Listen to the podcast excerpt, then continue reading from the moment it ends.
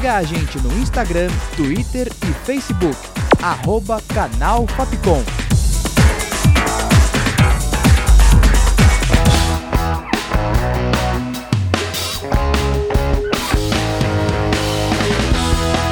Rádio Fapcom. O som da comunicação.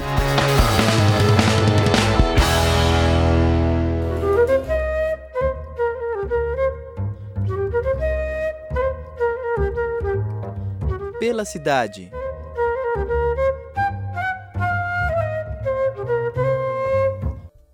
Olá, ouvinte! Eu sou a Júlia Lira e começa agora mais um episódio do Pela Cidade, um bairro acolhedor e rico em áreas de lazer. Hoje vamos explorar o Belém.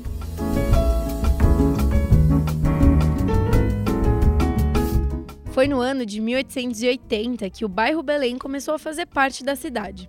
Devido à altitude, às grandes áreas verdes e o ar puro, o local era uma parada certa para as pessoas com problemas respiratórios. Com o tempo, se tornou um ponto de grandes chácaras paulistas.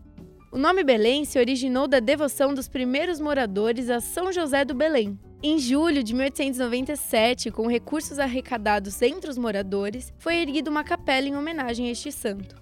Com o passar dos anos, a região começou a ser habitada por imigrantes de todas as partes do mundo. Pouco a pouco, pomares, plantações e chácaras foram sumindo para dar lugar ao perfil mais urbano que conhecemos hoje. Diversas intervenções favoreceram essa mudança, como a construção de uma linha de trem e a passagem do bonde 24, que era um transporte voltado para a locomoção de operários com preços mais baratos. Vamos de dicas do que fazer por aqui.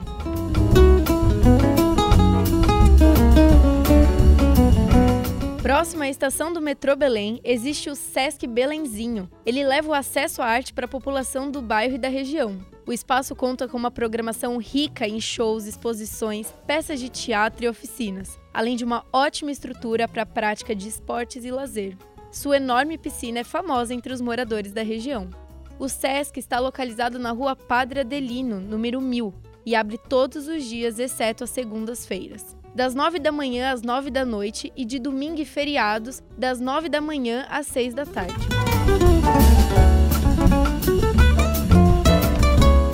Antes de se transformar em um parque, a área de quase 300 mil metros quadrados abrigava a Fundação Estadual para o Bem-Estar do Menor, FEBEM, a atual Fundação Casa. Somente em 2001, o terreno foi destinado para a implantação do Parque Estadual do Belém. Doze anos depois, o nome Parque Estadual do Belém Manuel Pita foi atualizado e se mantém até os dias de hoje. O Parque Marco Verde do bairro com ciclovias, pistas para corrida, pista de skate e quadras poliesportivas. Ele fica localizado na Avenida Celso Garcia, 2593, aberto das 6 da manhã às 6 da tarde todos os dias da semana.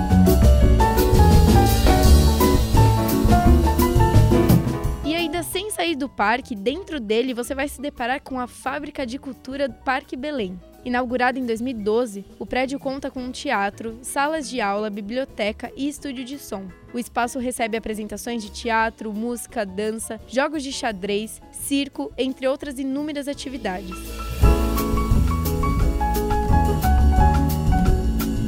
E lembra daquela capela que eu falei lá no começo? Hoje ela virou a paróquia São José do Belém. O largo onde está localizada dá um ar de cidade de interior à região, frequentado principalmente pelos descendentes dos primeiros operários que formaram o bairro. No dia de São José, 19 de março, a igreja é uma das mais procuradas para as missas celebrativas, que chega a receber mais de 15 mil fiéis. A paróquia fica localizada no Largo São José do Belém e seu horário de funcionamento é de segunda a domingo, das 7 da manhã às 7 da noite.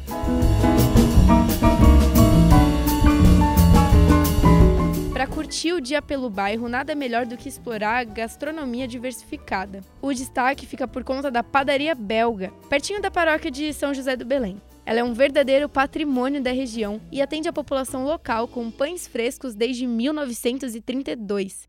Localizada no Largo São José do Belém, 105. Funciona todos os dias da semana, das 6 da manhã às 10 da noite.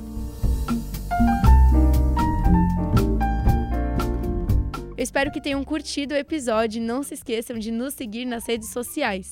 Com roteiro e produção de Gabriele Costa e Julia Lira, locução de Julia Lira, sonoplastia de Danilo Nunes e direção artística de Fernando Mariano. Essa foi mais uma produção da Rádio Fapcon 2022. Até o próximo Pela Cidade.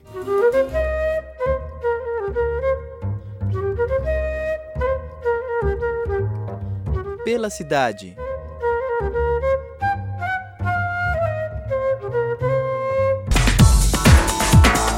Siga a gente no Instagram, Twitter e Facebook, arroba canal Fapcom.